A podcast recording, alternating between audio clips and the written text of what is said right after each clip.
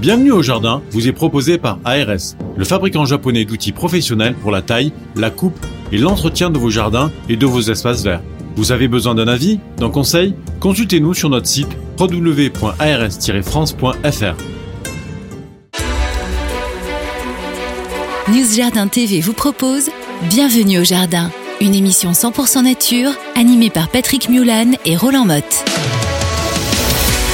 Bonjour à tous, c'est très très bienvenue sur News Jardin TV pour ce podcast numéro 4. Nous sommes le 10 avril et à côté de moi, j'ai évidemment l'incontournable Roland. Roland Mode, bonjour. Bonjour Patrick Mulan, l'autre incontournable alors.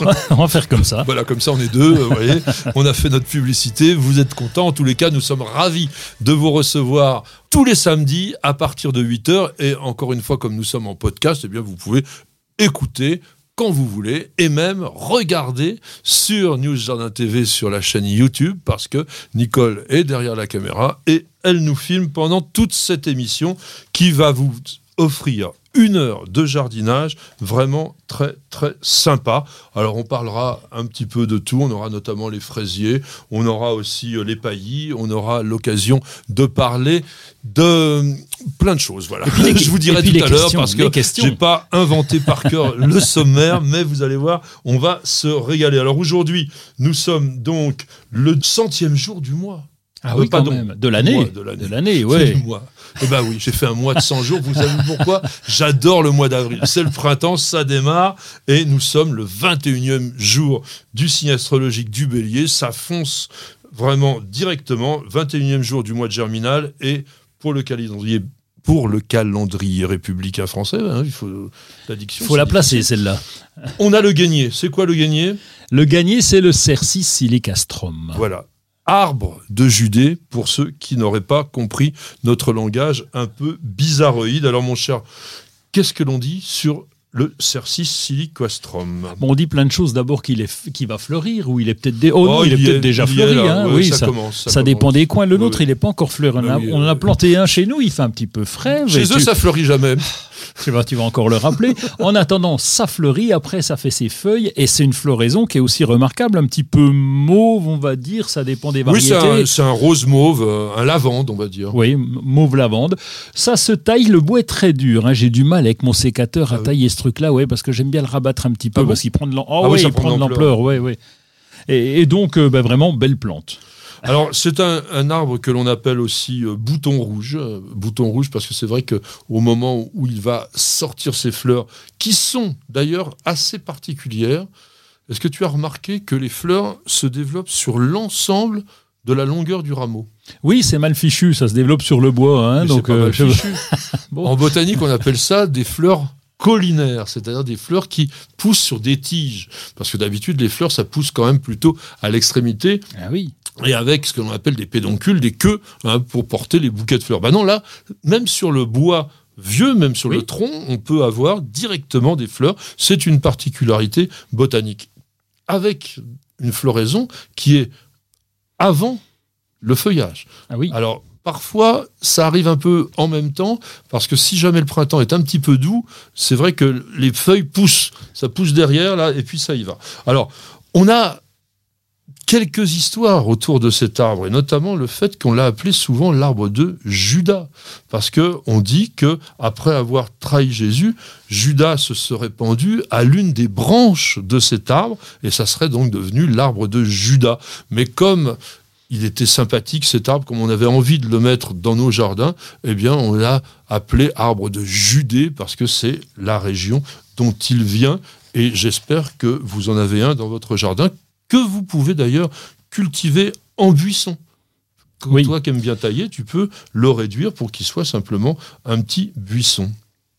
Oui, et, son bois, on n'en fait pas grand-chose. Hein. J'ai cherché un petit peu pour savoir si on, pouvait faire quelque chose avec son bois. Il paraît qu'on fait des, manches de couteau, donc ça ne nous emmène pas loin. Hein. On fait des manches de couteau. Alors, juste une petite anecdote pour l'anniversaire du jour. Le 10 avril 1740 naissait à Galway, en Irlande, George Leonard Staunton. C'est un botaniste qui a fait pas mal de choses, et notamment qui a travaillé en Chine.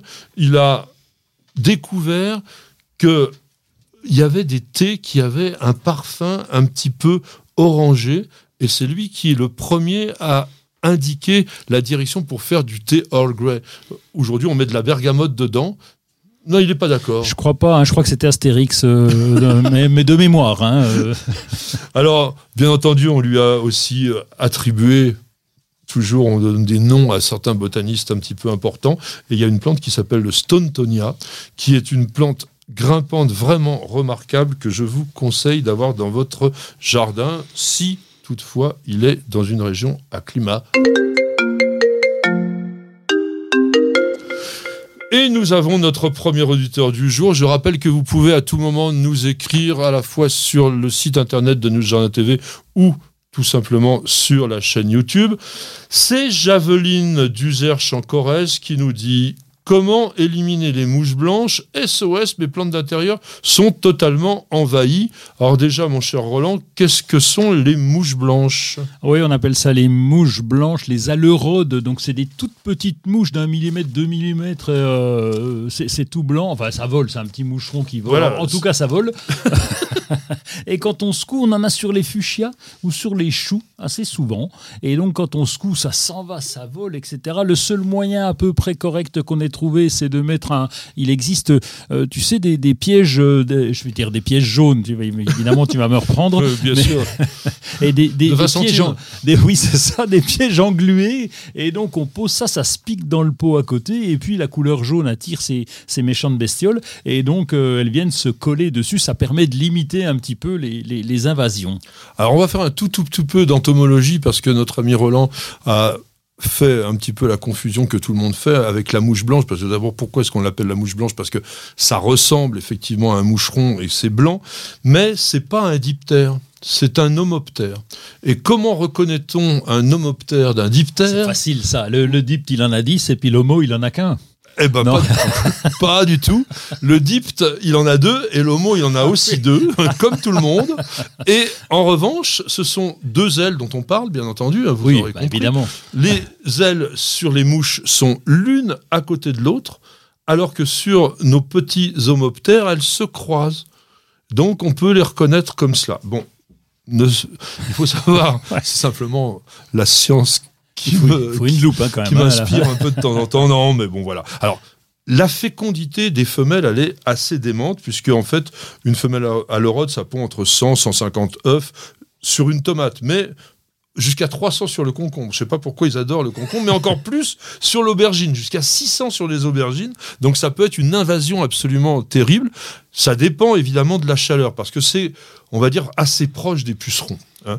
Mais tropical, c'est venu de pays où il faisait très chaud. Ça s'est totalement bien adapté, surtout dans les serres, et aujourd'hui on est embêté. Alors, tu parlais d'un traitement, on va dire, mécanique à base donc de ces plaques jaunes, jaunes vifs, hein, qui les attirent énormément et ça vient se coller dessus. C'est déjà pas mal. Mais on a une lutte biologique possible, avec des auxiliaires. Ça ah. te dit quelque chose, Encarcia formosa? Encarcia, oui, c'est une bestiole, ça encore. Hein. C'est une autre bestiole qui mange la, bestiole. C'est un, hyménoptère, celui-là, donc on va refaire encore de l'entomologie, c'est-à-dire que c'est un cousin des guêpes, mais c'est minuscule, ça fait même pas un millimètre. Ah oui. Et ça va pondre à l'intérieur des larves d'aleurodes. Et la larve, quand elle va naître, eh bien, elle va manger l'intérieur de son hôte. C'est absolument monstrueux. Sauf que c'est bio. Vous voyez, comme c'est sympa le bio, hein, quand même. Quand on regarde avec des, des, microscopes, ça devient absolument monstrueux. Mais au moins, on pollue rien avec ça. Et en Carcia formosa, c'est aussi extrêmement utilisé pour lutter contre le puceron lanigère du pommier. Ah oui. Et ça, c'est vraiment aussi une peste pas possible. Donc, si vous voulez utiliser des encarcia, bien vous avez par exemple Biobest, Magellan, le jardinier naturel, qui sont des sociétés qui vous proposent ce type de plantes. Vous n'avez pas la main verte? Alors prenez-en de la graine avec nos paroles d'experts. Parole d'expert, notre petite chronique, enfin bonne grosse chronique d'ailleurs, parce qu'on va passer une petite 7-8 euh, minutes ensemble là-dessus. Technique, pratique, donc Roland, on va parler des paillis. Nous sommes au début du printemps, on va dire même au moment où on démarre vraiment la culture. Tu nous avais dit dans une précédente émission que dans le temps, on paillait plutôt en mai-juin. Maintenant, on paille de plus en plus tôt parce que qu'est-ce que l'on cherche avec un paillis Eh bien, on cherche à protéger, déjà couvrir le sol pour différentes raisons. D'abord, limiter l'évaporation de l'eau, en particulier lorsqu'il fait très chaud, éviter que les UV tapent sur le sol. Et on a de plus en, plus, de chaleur, donc ces UV qui tapent sur le sol vont abîmer les petites bestioles qui sont dans le sol. Donc ça, c'est pas une bonne chose. On veut limiter aussi la propagation des herbes indésirables. On, les limite, hein. on va pas dire qu'on les empêche, mais on les limite parce qu'on a cette couche en surface qui vient, cette couche de paillage. Et puis, on oublie aussi, il faut pas oublier le côté esthétique et décoratif, parce qu'on peut faire des, des paillages très sympas à base d'ardoise, par exemple, de paillettes d'ardoise qui peuvent être très jolies, des paillages minéraux qui peuvent être très sympas. Alors bien sûr, donc il y a cette régulation de température, mais il y a aussi euh, la limitation du compactage du sol, notamment quand vous êtes dans des régions où il pleut avec des gros orages, vous évitez euh, vraiment euh, ce qu'on appelle la battance, hein, c'est-à-dire donc le fait que le, sol va se, se tasser naturellement. Alors, qu'est-ce qu'un paillis en fait? Quelle est la définition du paillis? Moi, je je te donnerai euh, comme définition une couverture. C'est une couverture qu'on va poser sur le sol. Alors évidemment, une couverture, c'est compliqué, hein, parce qu'elle n'est pas à la taille, à la bonne dimension. Dans notre jardin, nous avons des plantes, des arbres, etc. Donc il faut euh, trouver quelque chose, un paillage, quelque chose de meuble qui va venir en couverture. Et donc, oui, c'est ça, c'est une couverture. C'est une couverture qui peut être donc soit d'origine organique. On va voir de quoi on parle avec cela, ou d'origine minérale.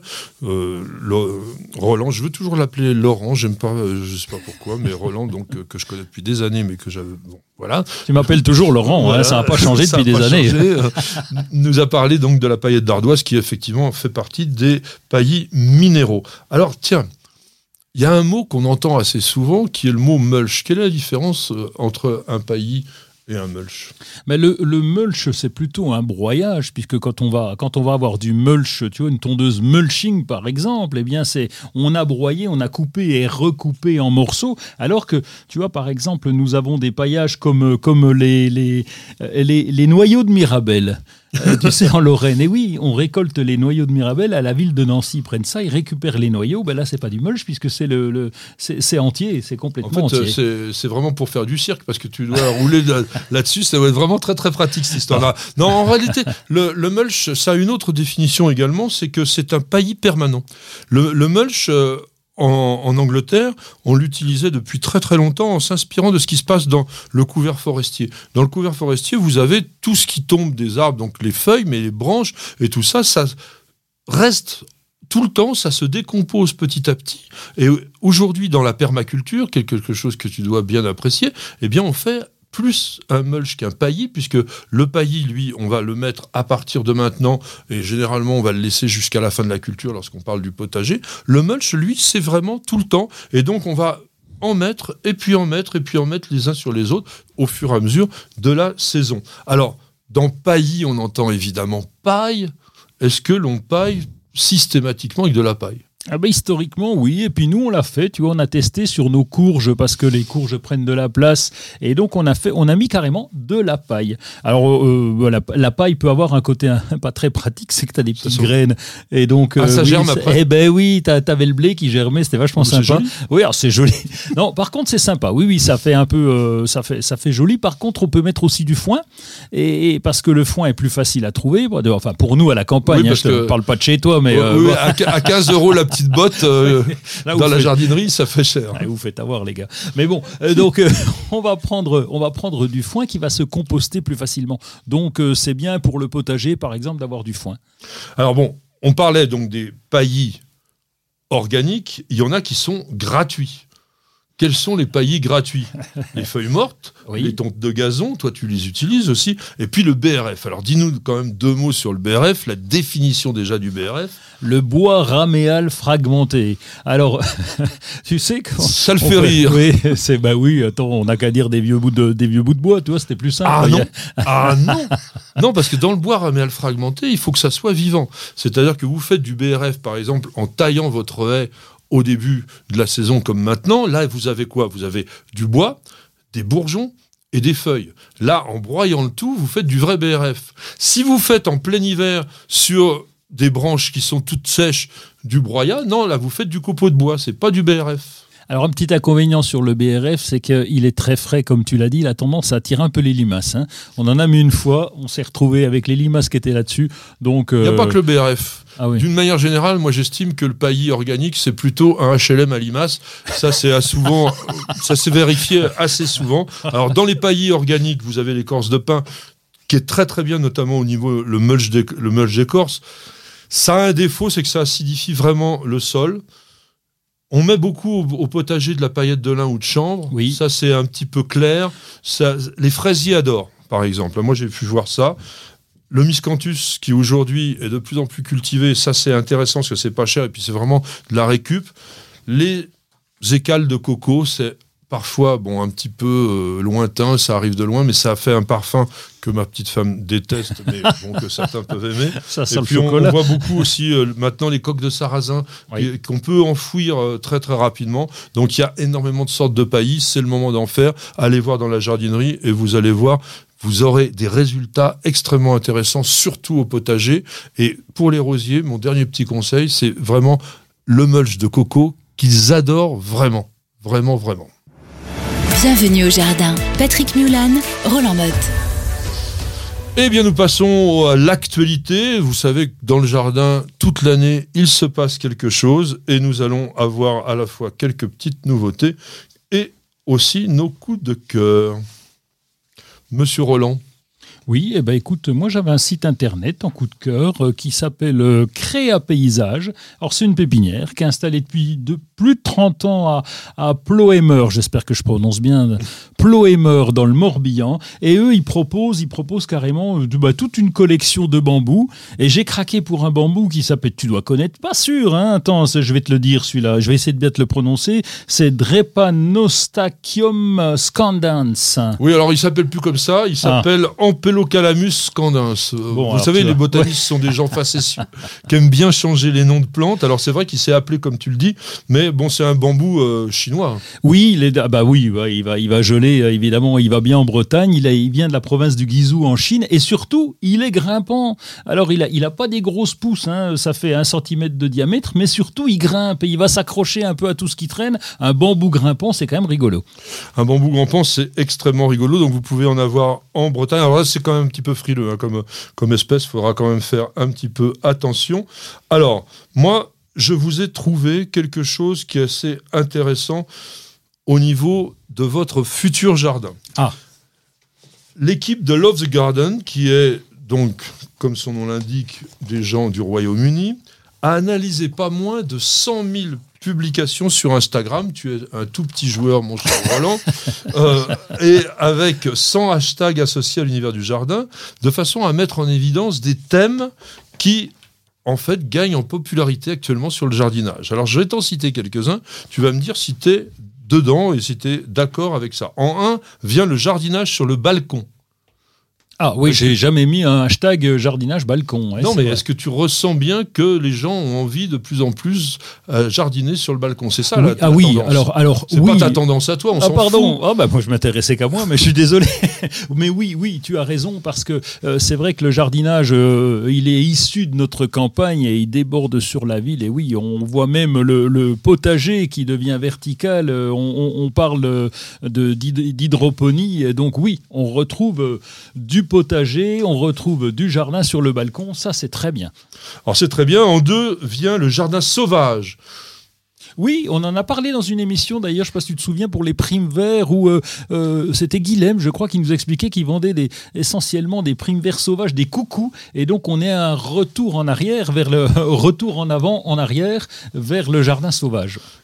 en troisième position vient la tendance intérieur-extérieur, c'est-à-dire on vit dedans dehors, les plantes d'intérieur sortent de la maison, on en rentre euh, quand c'est l'hiver, etc. C'est un peu ça. C'est la véranda et la grande tendance en Suède aussi, où tu sais, tu couvres ta terrasse, ta maison avec une grande serre, comme ça tu es au chaud, tu es tranquille, tu fais pousser de la vigne en Suède, eh ben, ça, marche puisque tu es sous une grande serre. Voilà, sous une grande serre, si vous avez une véranda, c'est sûr que c'est là que tout se passe et que l'on a tendance à avoir les plus belles plantes. on va aller vite fait en 4, c'est les mini-jardins. En 5, c'est un petit peu comme le premier puisque c'est les jardins cultivés en bac. Et en 6 vient évidemment la permaculture. C'est quand même, même les Anglais y vont. Euh, moi, je suis pas un fanat, mais je sais qu'il y a des hyper passionné de ça, vous en faites chez vous? Ben, ça dépend. C'est tellement. Il nous faut une émission pour parler permaculture. Moi, je fais du jardinage au naturel. Alors, permaculture, c'est être un bien grand mot qui dépasse du cadre du jardin. Moi, je vais rester dans le jardin, uniquement ce qu'on connaît. Nous deux, on va rester dans le jardin. Donc, euh, euh, parlons jardinage au naturel, c'est bien aussi. Et le, les derniers. Ah oui, tiens, une tendance. Est-ce que ça te plairait? C'est un jardin gris. Un jardin gris? Alors, je vois pas. Il est consterné. Oui, il y a quand même beaucoup de plantes qui ont dans ces teintes-là des, des verts un peu argentés, avoir quelque chose de très très doux. Alors, même dans ta région, il n'y a pas de soleil, il faut bien le dire, hein, vous le savez bien. Bon, euh, quand le jardin est gris, bah, tout d'un coup, il devient coloré. Vous voyez, on met pas des jardins gris en plein cagnard, c'est pas beau. Mais dans ta région, tu devrais essayer. Le jardin gris. Oui, bah, écoute, on va commencer à repeindre la maison en, gris, ça sera très bien. Donc voilà un petit peu ce que l'on peut trouver actuellement euh, dans les tendances du moment. Euh, est-ce que tu as autre chose qui t'intéresse euh, en nouveauté? Moi, j'avais pas autre chose, non. Mais Alors je moi, j'ai une manifestation, un salon qui va avoir lieu. Alors, on est aussi encore une fois en Bretagne, à Pleu Guenoc, c'est dans l'île-et-Vilaine. C'est quel numéro l'île-et-Vilaine, monsieur C'est 35. 35, évidemment, tout le monde le sait, au château de la Bourbancais. C'est la première édition et elle aura lieu les 24 et 25 avril. Donc n'hésitez pas, si vous êtes par là, ça sera vraiment sympa. Et maintenant, on se repose deux secondes pour quelques instants de publicité de nos partenaires que nous aimons bien parce que nous en avons bien besoin. Parce qu'on devrait tous commencer la journée par un bol d'oxygène. Parce qu'il y a des réveils qu'on échangerait contre aucune grasse mat. Parce que mettre du beau partout, ça fait du bien tout le temps. Parce qu'une bonne promenade, ça fait battre deux cœurs. Parce que ça fait grandir de faire pousser quelque chose. Parce que le circuit le plus court, c'est entre votre jardin et votre cuisine. Parce qu'il y a des rencontres qu'on n'oubliera jamais. Parce qu'un monde meilleur, ça commence d'abord chez soi. Et parce qu'on n'a jamais eu autant besoin de se reconnecter à la nature et à la vie. Truffaut, mettons plus de vie dans nos vies.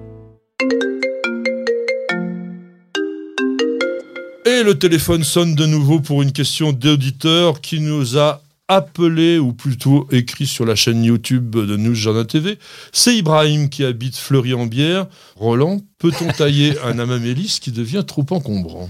Bah, écoute, la mamélis se taille pas vraiment beaucoup. C'est vraiment une plante qui supporte pas plus que ça la taille. En plus, il n'y a pas vraiment d'intérêt. Donc, euh, on, laisserait courir, ça serait très bien. Donc, euh, mon cher Ibrahim, euh, laissez donc faire cette, cette sauf si vraiment il devient. Alors, s'il y a une branche qui vient devant la porte du garage, bon, là, il va falloir quand même intervenir, mais ça m'étonnerait parce que la croissance est assez lente. elle est lente, mais elle est quand même ample.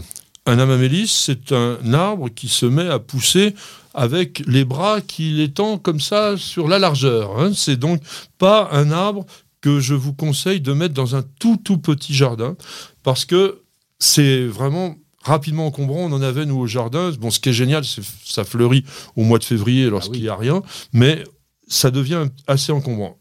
La mamélis aussi, la couleur d'automne, elle est démentielle. C'est fabuleux aussi en automne. Comme tu l'as dit, ça pousse lentement, mais surtout, ça montre une vraie difficulté à bourgeonner sur le vieux bois. Donc lorsque vous taillez, taillez uniquement les branches les plus jeunes. Et comme tu l'as dit fort justement, si c'est un peu encombrant, si par exemple il rentre des branches dans un autre arbuste ou s'il vient trop près d'un bâtiment, bien là vous allez pouvoir un petit peu le couper. Il y a aussi de temps en temps du bois mort, c'est régulier, donc ça, on retaille aussi. C'est pas, pour moi, c'est pas une vraie taille. Tu as raison de le dire. On taille pas, on entretient. Parce qu'une taille, c'est quelque chose que l'on applique selon un principe pour avoir un résultat. Là, c'est simplement l'entretien. Tu es un peu trop grand ici, tu es un peu malade ici, tu pas bien placé là, je te coupe. Donc, c'est comme ça qu'on va travailler au niveau des amamélis. Et il faut savoir que c'est une plante quand même qui est extrêmement intéressante. Pour quelle raison? Eh bien, parce que ça n'est jamais malade. Un amamélis, s'il n'est pas dans un sol qui est trop compact, parce que c'est plutôt quand même sol un peu acide et bien drainant, moi, j'ai jamais vu euh, une maladie euh, sur cet arbre-là. Hein. Donc, ça peut ne pas aimer les, étés très chauds. C'est peut-être pour ça que tu l'aimes pas, toi. Parce que non, non, mais c'est vrai que dans les régions, on va dire au climat continental, avec un énorme cagnard que on peut avoir au moment du, du, printemps, bon, bah, c'est vraiment très lourd. Et, puis pas oublier quand même si euh, Ibrahim a décidé de tailler malgré tout, eh bien c'est après la floraison, hein, bien bah là c'est fini, on oui, là on est bon, avril, on est on est tranquille, donc on peut tailler quand on en a envie. Bah écoute mon cher Roland, on va essayer de passer maintenant à autre chose avec notre dossier qui arrive tout de suite. Vous cherchez la petite bête? Toutes les réponses dans le dossier de Bienvenue au Jardin. Aujourd'hui, notre dossier, c'est le fraisier, ou du moins les fraisiers. On va essayer de tout savoir sur ces plantes que vous devez absolument avoir dans votre jardin ou même sur votre balcon ou même si vous avez qu'une fenêtre, ça passe partout, ça pousse partout, c'est tout petit et surtout c'est absolument délicieux. Mon cher Roland, est-ce que tu sais qu'en France, chaque seconde, il y a 3,8 kilos de fraises qui sont consommées, c'est-à-dire environ 120 000 tonnes par an? Il faut quand même quelques pieds de fraisier. Chaque seconde, 3 kilos, t'es sûr? 3 kilos chaque seconde? Mais pas toi. Ah oui, l'ensemble des Français. ah oui, dis donc. Quand même. Oui, oui, c'est pas mal, c'est un, beau résultat. Je les félicite. Alors, est-ce que tu sais aussi que le fraisier à gros fruits d'aujourd'hui a été découvert par un monsieur qui s'appelait Fraisier? Ah oui, oui, en 1713, mais c'est vrai qu'auparavant, on s'intéressait plutôt à la, fraise des bois. Donc euh, les Romains nous l'ont ramené. Au Moyen-Âge, on allait consommer la fraise des bois. C'est Monsieur Fraisier, le fameux Monsieur Fraisier. Amédée François Fraisier. Mais ça s'écrivait pas pareil, ça s'écrivait F-R-E-Z-I-E-R. Alors il a été envoyé par Louis XIV le long de la côte ouest de l'Amérique du Sud pour rien à voir avec les plantes ou les fraises, étudier clandestinement les fortifications espagnoles portugaise qu'il y avait au Chili et au Pérou. Et c'est au Chili parce que lui, alors franchement, il en avait rien à faire de tout ça. Il se baladait dans la forêt, dans la campagne, etc. Et il a trouvé une plante qu'il a il a décrit cela de ça dans son carnet de voyage de la façon suivante. Ces fruits sont ordinairement gros comme une noix et quelquefois comme un œuf de poule. Alors là, il en avait trouvé des gros. Ils sont d'un rouge blanchâtre et un peu moins délicat que le goût de nos fraises des bois. Donc ce fraisier du Chili, il a été introduit en Europe mais il marchait pas. En fait, du moins, il fructifiait pas. Et il a fallu qu'il y ait un croisement avec un autre fraisier américain qui est le fraisier de Virginie pour que l'on ait les ancêtres des variétés fruitières de fraisiers actuelles. Et le gars, il sera appelé artichaut, il aura ramené des artichauts. Alors hein, peut-être, mais en tous les cas, on va parler alors avec quelqu'un qui va être plus expert que toi, parce que vraiment là, tu me déçois terriblement. On va appeler Pierre-Adrien Lagneau, c'est le jardinier de Truffaut, vous le rencontrez dans les fêtes des plantes, vous pouvez aussi aller le voir parfois sur son jardin magnifique qu'il y a dans l'Essonne. Euh, Pierre-Adrien, il cultive certainement des fraisiers. Bonjour Pierre-Adrien, tu es avec nous? Oui, bonjour Patrick, bonjour Roland, je suis avec vous. Eh ben écoute, c'est un plaisir. Tu as beaucoup de fraisiers dans le jardin Truffaut? Euh, on en a pas mal, oui, oui, on en a pas mal parce que d'abord on est des gourmands et c'est vraiment une plante facile pour se faire plaisir et comme tu disais, on peut la cultiver un peu partout, euh, balcon, une jardinière, euh, on peut y arriver, un pot en pleine terre, c'est vraiment une plante qui est, qui est facile. Alors on va faire un tout petit poil de botanique je vous pose la question à tous les deux. Est-il vrai que le fraisier est apparenté au rosier? Alors là, tu me poses une colle. Alors ce sont des jardiniers non botanistes parce que justement... je demande à Monsieur Rosier. Non, non. Euh, euh, euh, le fraisier appartient à la famille des rosacées. Donc il est à ah la fois parent des rosiers, mais des pommiers, des poiriers, des pruniers, de tous nos arbres fruitiers. Alors c'est vrai que ça n'a strictement rien à voir, sauf que la botanique, au niveau du classement, c'est la fleur qui compte. Eh bien, regardez bien une fleur de fraisier, c'est exactement la base de la famille des rosacées, à savoir une fleur ronde avec cinq pétales. Et on a cinq petits pétales blancs qui vont nous donner des bonnes fraises. Alors, eh oui. encore, un coup, encore un coup de botanique avant que je vous laisse passer au terrain qui sera un petit peu plus votre terrain de jeu. On dit que la fraise n'est pas un fruit. Est-ce que vous savez pourquoi?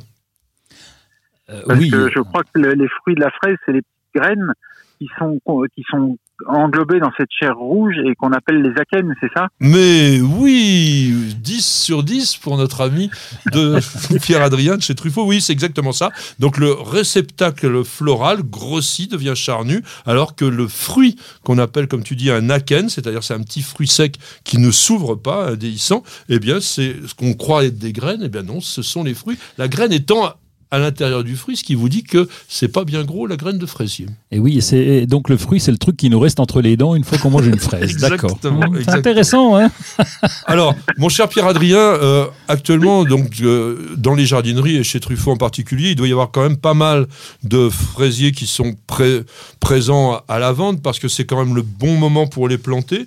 Euh, Absolument. Donc, vous les présentez uniquement en godet ou est-ce qu'on peut aussi les avoir à racines nues? Alors, euh, racine nue, non, mais tu, on a des godets euh, et on a des barquettes, par exemple, c'est des petites mottes, euh, des barquettes de 6 petites mottes, 12 petites mottes, il y a, il y a différentes présentations. Racine nue, euh, je crois pas qu'il y en ait, j'en ai jamais vu, je crois. C'était dans le temps, ça. Oui, oui. c'est malheureusement, ça se fait plus. C'est comme pour les rosiers, c'est ça s'est perdu, tout ce, les arbres fruitiers, tout ça, ça s'est un peu perdu. Un savoir-faire, c'était compliqué, il fallait des jauges avec du sable et autres.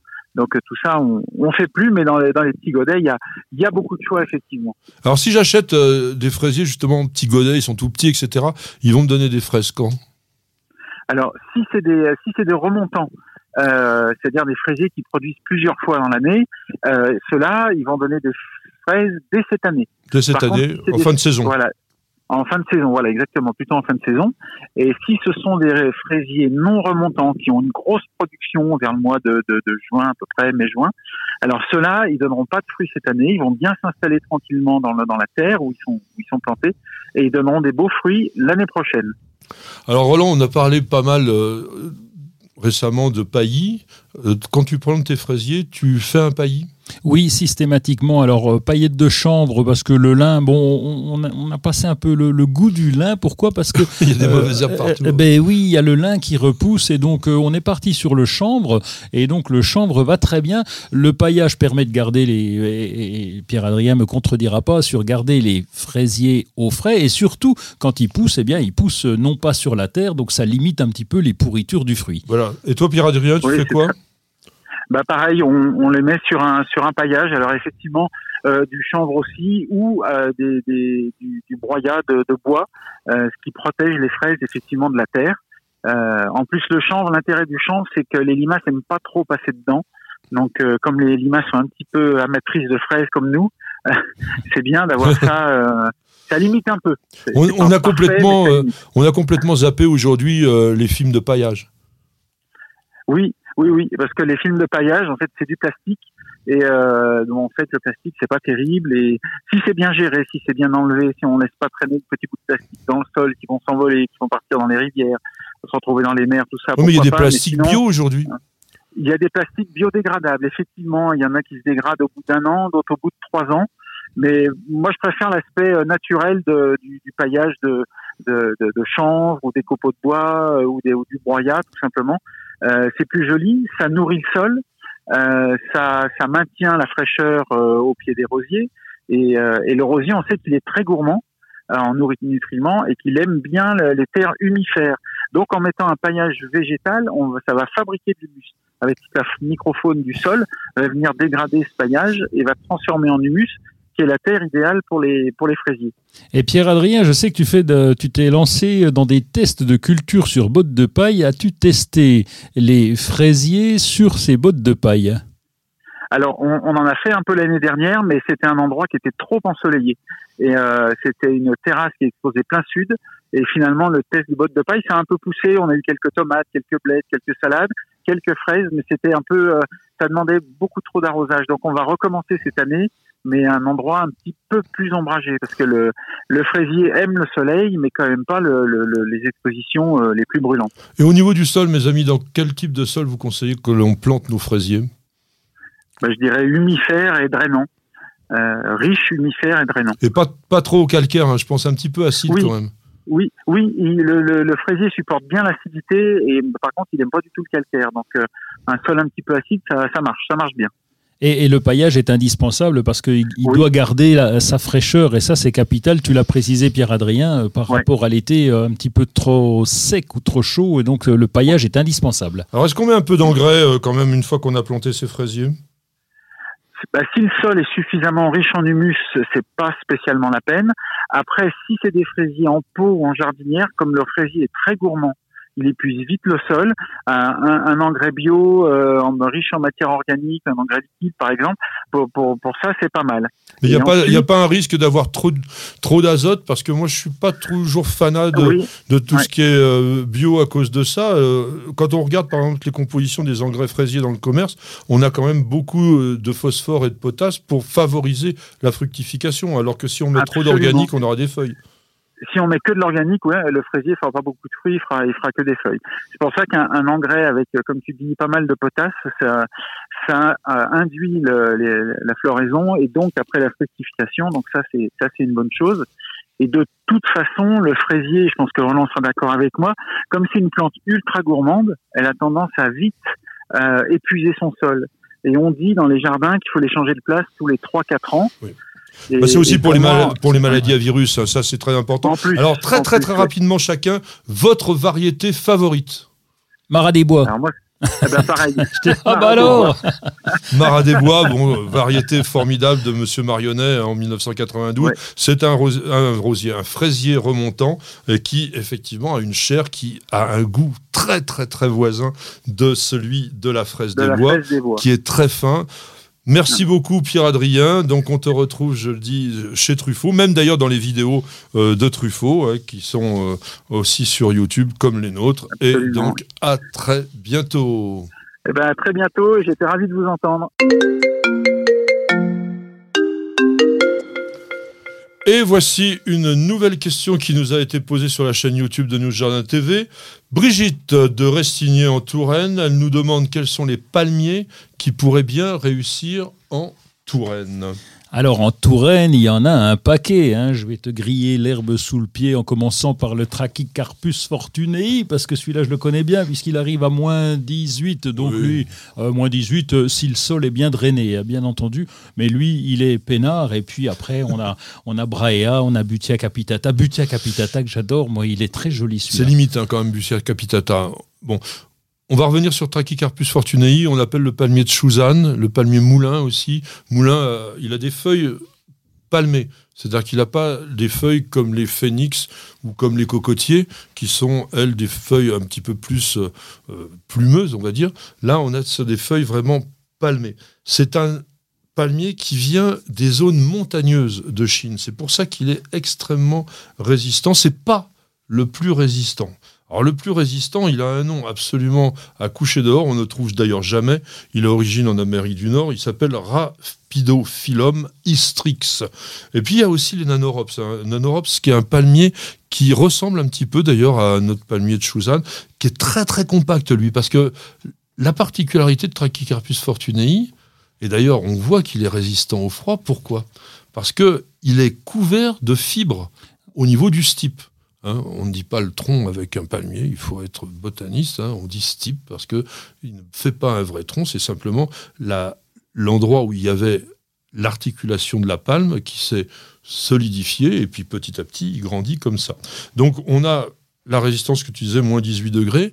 Sur Bussia capitata, qui est un très très beau palmier. Alors lui, il a justement ses feuilles un petit peu euh, en forme de plume, là, qu'on aime bien, un peu bleutées on va dire moins, moins 10, ça serait le maxi, quoi. Mais vraiment. Mais il fait beau chez Brigitte, elle va pouvoir tenter le coup. Moi, je tenterai le coup quand même, parce que si c'est en, situation bien abritée, si c'est plein soleil, bon, évidemment, il ne faut pas que ça soit au sommet d'une colline, hein. chère Brigitte, il euh, faut que vous soyez vraiment dans, dans une plaine, à l'abri du vent, plein soleil, ça pourrait le faire, en protégeant peut-être les premières années, mais euh, ça serait bien, parce qu'il est vraiment très joli, quoi. Moi, j'aurais mis plutôt Camerops humilis. Le palmier nain méditerranéen, c'est le seul palmier européen. Et lui, alors, il résiste autour, ouais, moins, moins 12, moins 13. Nous, on en a un euh, depuis plusieurs années au jardin. Cette année, on a eu quoi? Moins 4, moins 5. On le protège même pas. On le laisse et il, va bien, il est en pot en plus. Euh, Parce que c'est vrai que Trachycarpus fortunei, alors on le sort à toutes les sauces parce qu'il est à moins 18, mais il est pas esthétiquement, c'est pas terrible quand il vient vieux, donc c'est un grand machin avec un plumeau au-dessus. Enfin, il est, il est moins joli quand même. Hein. Oui, oui, oui mais avant qu'il devienne grand, parce que c'est vrai que ça peut faire 15 mètres de haut, hein, un Trachycarpus. Moi, j'en ai jamais vu vraiment en Europe de cette taille-là. Ils arrivent à 7, 8 mètres, sont déjà beaux, mais ils ont quand même toujours ce tronc qui est quand même assez sympa. Alors, on a un troisième palmier que l'on peut aussi conseiller. Pour la Touraine, ça devrait pouvoir le faire, c'est Washingtonia filifera, le, Washingtonia qui a été nommé d'ailleurs en l'honneur de George Washington, tout simplement le premier président des États-Unis d'Amérique, et qui est un très beau palmier avec, pourquoi on l'appelle filifera? Parce que sa feuille qui est encore une fois un peu comme une main ouverte, et eh bien sur chaque doigt, je dirais, il y a des petits fils blancs euh, qui se développent, et c'est un palmier comme ce que tu viens de dire pour Trachycarpus, qui quand il est grand, devient beaucoup moins joli parce que là c'est pareil, c'est un plumeau au bout d'une grande tige. Euh, voilà. Mais en tous les cas, Brigitte, je pense que vous avez eu la réponse à votre question. Et eh bien maintenant, nous nous reposons pendant une petite minute pour écouter les messages de nos partenaires qui nous font le plaisir de nous suivre. Alors, à tout de suite. Parce qu'on devrait tous commencer la journée par un bol d'oxygène. Parce qu'il y a des réveils qu'on échangerait contre aucune grasse mat. Parce que mettre du beau partout, ça fait du bien tout le temps. Parce qu'une bonne promenade, ça fait battre deux cœurs. Parce que ça fait grandir de faire pousser quelque chose. Parce que le circuit le plus court, c'est entre votre jardin et votre cuisine. Parce qu'il y a des rencontres qu'on n'oubliera jamais. Parce qu'un monde meilleur, ça commence d'abord chez soi. Et parce qu'on n'a jamais eu autant besoin de se reconnecter à la nature et à la vie. Truffaut. Mettons plus de vie dans nos vies. Bienvenue au jardin. Patrick Mulan, Roland Motte. Il est temps maintenant de savoir ce que l'on doit faire dans son jardin pour la semaine à venir. Et mon cher Roland, es-tu d'accord avec ce petit dicton du moment? En avril, le sureau doit fleurir, sinon le paysan va souffrir. Euh, oui, alors est-ce que le paysan va souffrir Maintenant, il a assez d'outils pour euh, ne plus souffrir. Euh, enfin, s'il souffre pour d'autres raisons. Mais le sureau, en tout cas, doit fleurir, lui. Ça, ça serait bien. Donc, on pourrait inverser, on pourrait inverser le dicton. Ça, c'est formidable. C'est l'occasion de dire quelque chose qui ne veut absolument rien dire. Notre dicton veut dire que si le sureau n'a pas fleuri en avril, on doit s'attendre certainement à une extrêmement mauvaise année sur le plan climatique. Donc, espérons que ce ne sera pas le cas. Alors, en tous les cas, qu'est-ce que tu fais dans ton jardin alors on a planté, tu m'as interpellé l'autre fois en disant t'as pas planté tes patates. Si, ça y est, ah. on a planté les patates, mais on attend, je te le disais, on attend toujours un petit peu tard parce que, quand on est dans des régions au nord de la Loire un peu plus frileuses, eh bien c'est préférable de patienter. Donc on les plante. Alors on les plante pas en rang chez nous. Hein. On ah ne fait, non, on fait pas de rang. On va les planter un peu à la mode de chez nous. Euh, à la mode de chez nous, c'est de faire différemment. C'est-à-dire qu'on va les planter un peu disséminés de ça de là. Tu me parlais de permaculture, je te parle parler de jardinage au naturel, eh bien le fait de disséminer, de ne pas avoir ah de rang, je te rassure, on s'y retrouve, mais il y a la confusion. Euh, et, puis ça peut nous permettre de limiter la présence des dorifores. On évite de faire une sorte, oui, euh, de, restaurant à ah, bah dorifores, donc en les mettant un petit peu partout. Tu mets quoi à côté des poireaux, des choses comme ça qui ont des odeurs euh, particulières? Alors on met poireaux, on a des aromatiques un, petit peu partout dans, dans, le jardin, donc ça va nous permettre de changer. On a les soucis qui repoussent aussi régulièrement, donc c'est un vrai bazar organisé, je te les rassure. Soucis, ça hein. repousse généralement assez régulièrement. Ah, ça revient tout seul, ça euh, c'est terrible. Enfin, en tout cas, c'est engrainé, on les laisse faire parce qu'on peut les arracher quand on veut. Et en tout cas, voilà, les patates, c'est fait, on va les rebuter un petit peu, puis les premières sortiront, bon, on va attendre un peu, hein. ça sera plus tard. Alors il y a les premiers pucerons qui arrivent, donc je rappelle un petit coup de sécateur sur les pousses euh, d'extrémité où ils se trouvent, ça évite de traiter. Euh, après, bon, s'il y a une vraie invasion, vous pouvez utiliser un produit biologique, ça existe. Vous avez euh, un petit peu de plantation aussi à faire. Hein. En ce moment, tout ce qui est plante de terre de bruyère, ça aime bien être planté. Même si c'est en fleurs, un, un vous pouvez le planter. Il n'y a pas de problème quand il est en conteneur. Si vous arrosez bien derrière ça, ça va. Tu me parlais d'aromatique, tu as tout planté? Oh, pratique. Bon, non, pas le basilic. On attend encore. Non, non, évidemment, tu vas encore me piéger avec le basilic. Mais oui, les, les, menthes, ça y est, on les a déplacées. Qu'est-ce qu'on a fait encore? On a déplacé des sauges aussi. On a beaucoup bougé, là. Euh, ça, ça remue un petit peu. Mais oui, là, on peut y aller. Hormis, bien sûr, euh, les plantes qu'on appelle molles. Donc, euh, le basilic, évidemment, on attend un peu. Où t'en es avec les tomates? Ah, les tomates, alors là, on a le temps.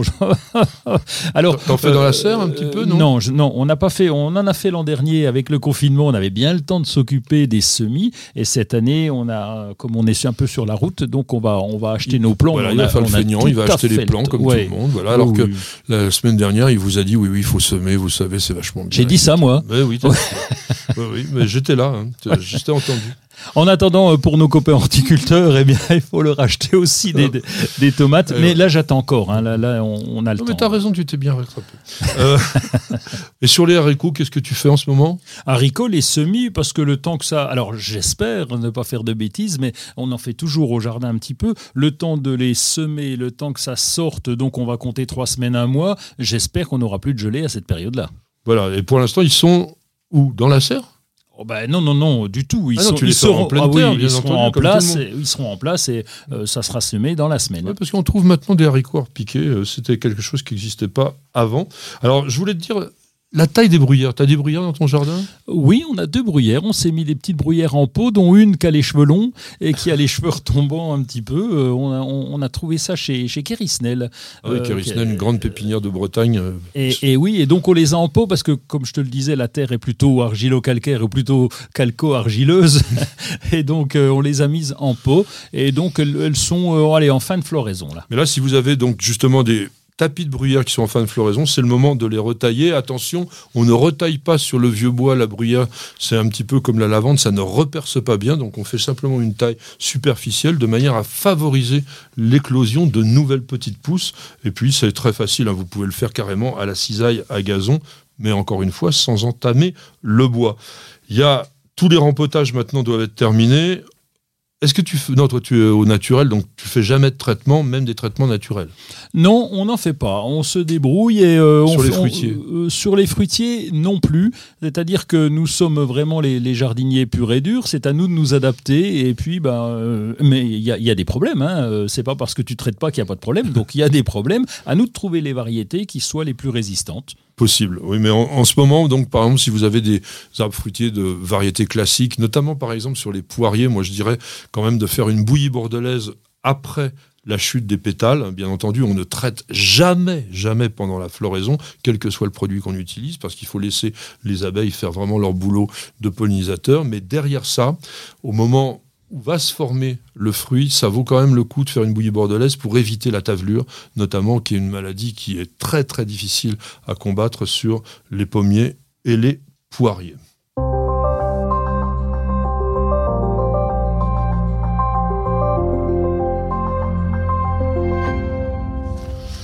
Mon cher Roland, nous avons entendu notre petite musique qui nous amène à parler de nos lectures ou de nos surfing internet, parce que Roland préfère énormément sa tablette ou son ordinateur aux belles pages en papier à l'ancienne, eh bien, chacun son goût. Alors, tu as surfé, tu as surfé euh, sur Instagram. Oui. alors là, tu as quelque chose qui est carrément allemand. Oui, je vais te faire avec mon accent.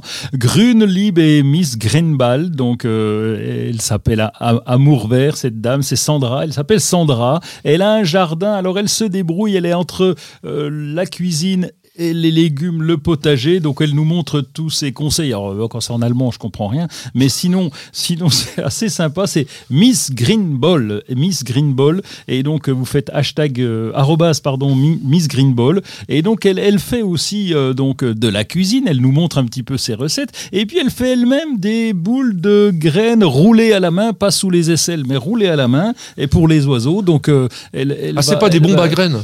elle fait aussi des bombes à graines. Elle fait les deux. Elle fait les deux. Et donc, euh, notre amie Sandra propose ça sur son euh, blog sur son blog d'Instagram. Moi, j'avais vu ces photos. Euh, c'est vrai que les bombes à graines, vous savez peut-être pas ce que c'est, mais en fait, c'est de faire des boules, là, comme disait Roland, avec des éléments organiques qui vont favoriser la germination de la graine, et puis avec des plantes que qui sont sympas, qui sont plutôt rustiques, hein, style, par exemple, vous pouvez mettre tout ce qui est fleurs qu'on mettait dans les jachères, des cosmos, des choses comme ça, et puis vous les balancez dans la nature comme ça pour donner un petit côté jardinier sauvage euh, dans des endroits qui auraient été euh, assez vilains euh, sans cela, et puis pourquoi pas aussi d'ailleurs chez vous, si vous voulez vraiment faire un jardin sauvage, c'est un moyen, parce qu'on balance comme ça, comme si la nature avait bien fait les choses. Eh bien, on va rester, nous, dans la nature pour mes lectures, avec le grand atlas de l'évolution. Alors ça, c'est un livre impressionnant qui a été édité par Le Monde et Glénat. C'est un livre d'origine anglaise et qui parle en fait de tous les êtres qui ont marqué la préhistoire. Bon là, par exemple, j'ai un exemple sur l'archéoptérix. Archéoptérix qui a été le premier dinosaure oiseau, si on veut, un dinosaure volant qui a été le chaînon manquant entre les dinosaures, d'ailleurs que l'on considère aujourd'hui plus près des oiseaux que des reptiles pour certains. Et puis on a aussi l'humain, l'humain avec toutes les races d'hominidés qui ont évolué.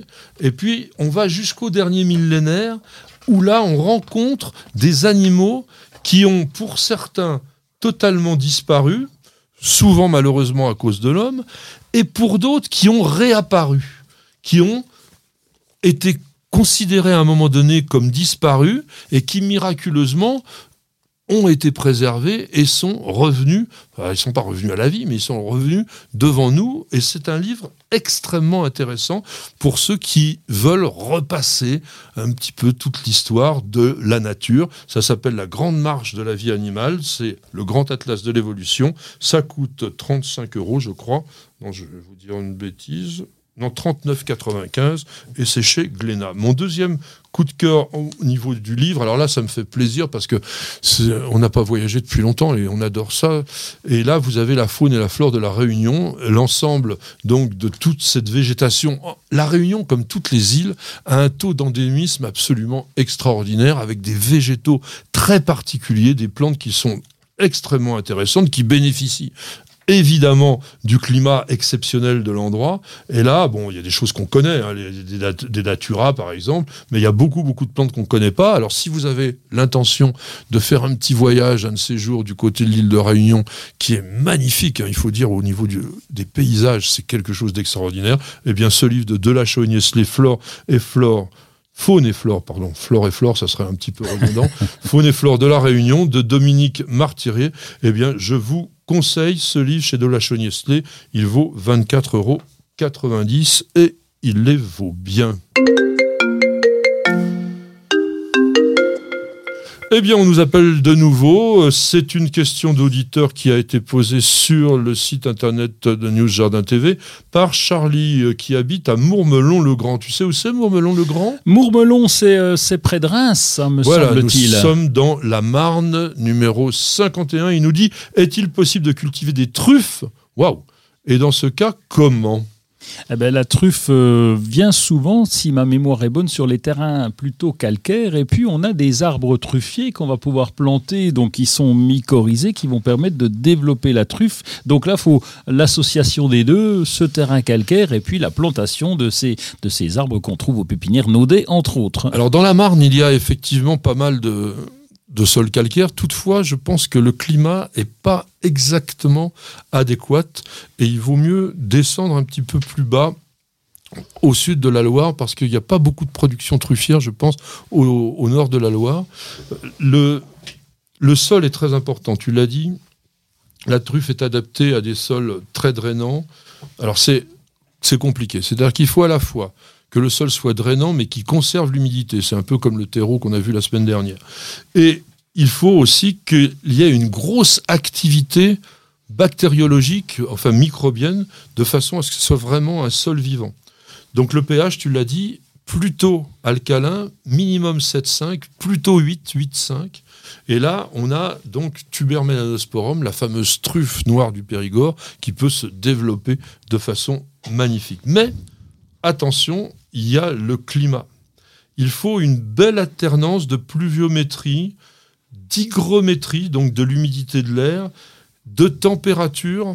Alors, ça peut avoir un peu froid, mais ça aime quand même bien avoir une forte insolation. Donc, plutôt, malheureusement, pour la région de Reims, un climat de type océanique. Ce sera bien meilleur pour la truffe. Par contre, au niveau du pH, on était bon, hein, Charlie, euh, parce ah que là, le pH, oui, quand on ah parle de la champagne crayeuse, oui, bah, c'est exactement, mais ça dans le calcaire. Pas, mais ça suffit pas. Et il faut être patient. Il faut être extrêmement patient parce qu'à partir du moment où vous avez acheté un plant truffier, il va vous falloir à minima 5 à 8 ans pour avoir la première truffe. Et la production va commencer à être intéressante après la dixième année.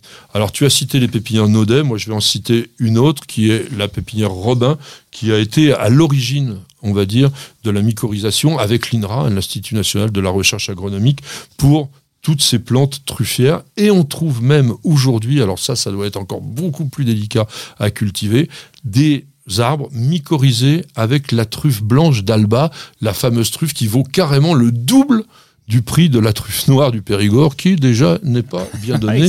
Il faut dire, on l'a appelé le diamant noir, c'est pas pour rien. Patrick, Roland, racontez-moi une histoire de plantes, de jardin ou de jardinier. Eh bien, nous allons parler, mon cher Roland, des pyrophytes. Alors, je sais que c'était un mot qui, il y a quelque temps, t'étonnait, mais maintenant, tu as étudié les pyrophytes à fond. Oui, alors pas à fond, parce que là, tu m'as un peu surpris sur le coup en disant pyrophyte, tu vas voir, il faut qu'il y ait le feu pour pouvoir, euh, pour pouvoir développer certaines plantes. Et là, euh, je trouvais ça un petit peu exagéré de mettre le feu aux, forêts pour avoir euh, le développement des plantes. J'espère que tu vas nous en dire un peu plus. Eh bien oui, parce que dans la nature, les feux de forêt ou les feux dans la grande prairie américaine, par exemple, lorsqu'ils sont d'origine naturelle, sont tout à fait à la fois écologiques, c'est-à-dire qu'ils sont potentiellement valables pour la nature, mais ils sont même, je dirais, indispensables pour certaines plantes, et c'est ces plantes que l'on appelle des pyrophytes. De pyros le feu et phytos les plantes, donc des plantes associées au feu.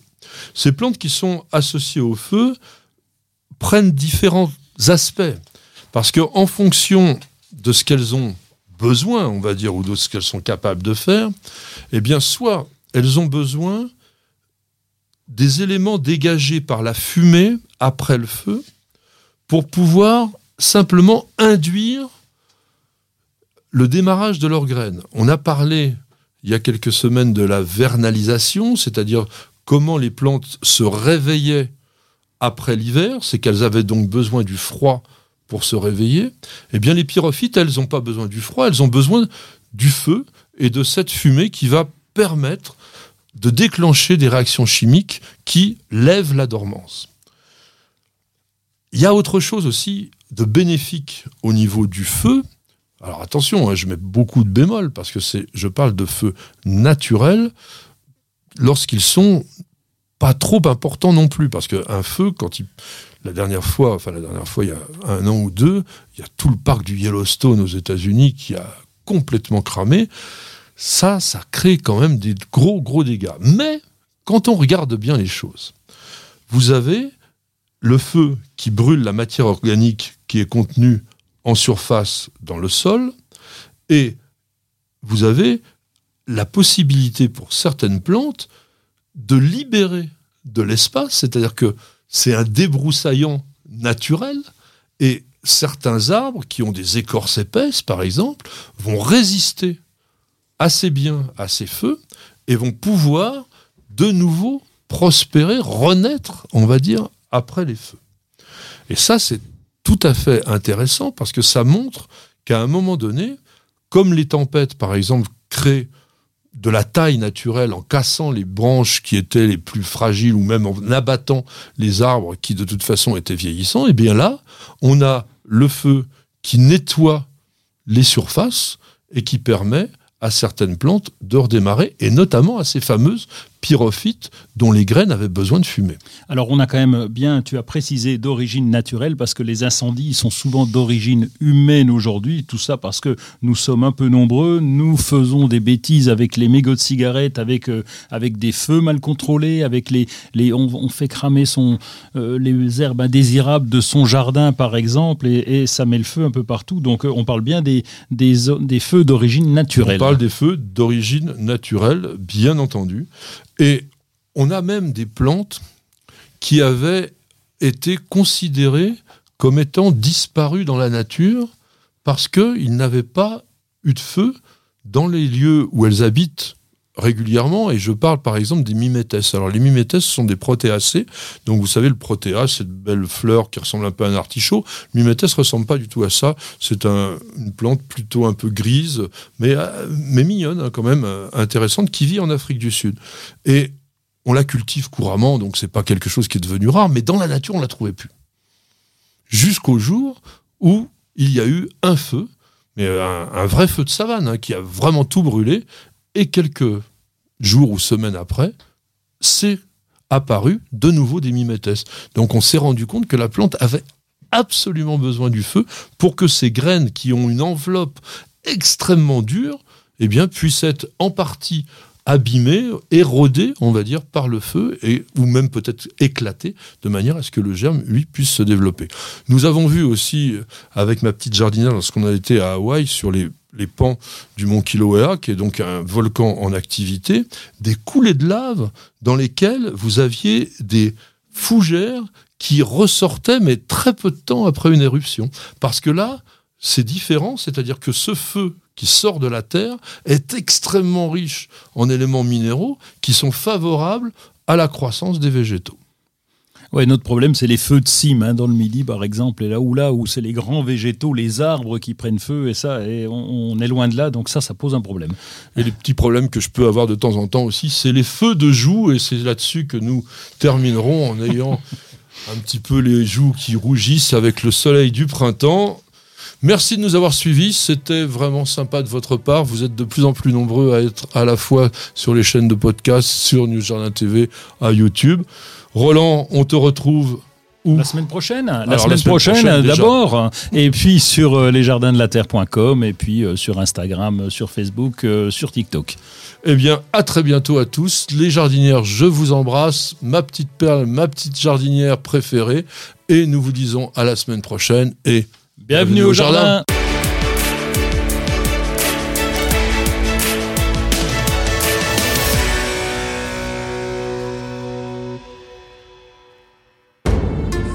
Vous avez écouté Bienvenue au jardin avec ARS, le fabricant japonais d'outils professionnels pour la taille, la coupe et l'entretien de vos jardins et de vos espaces verts.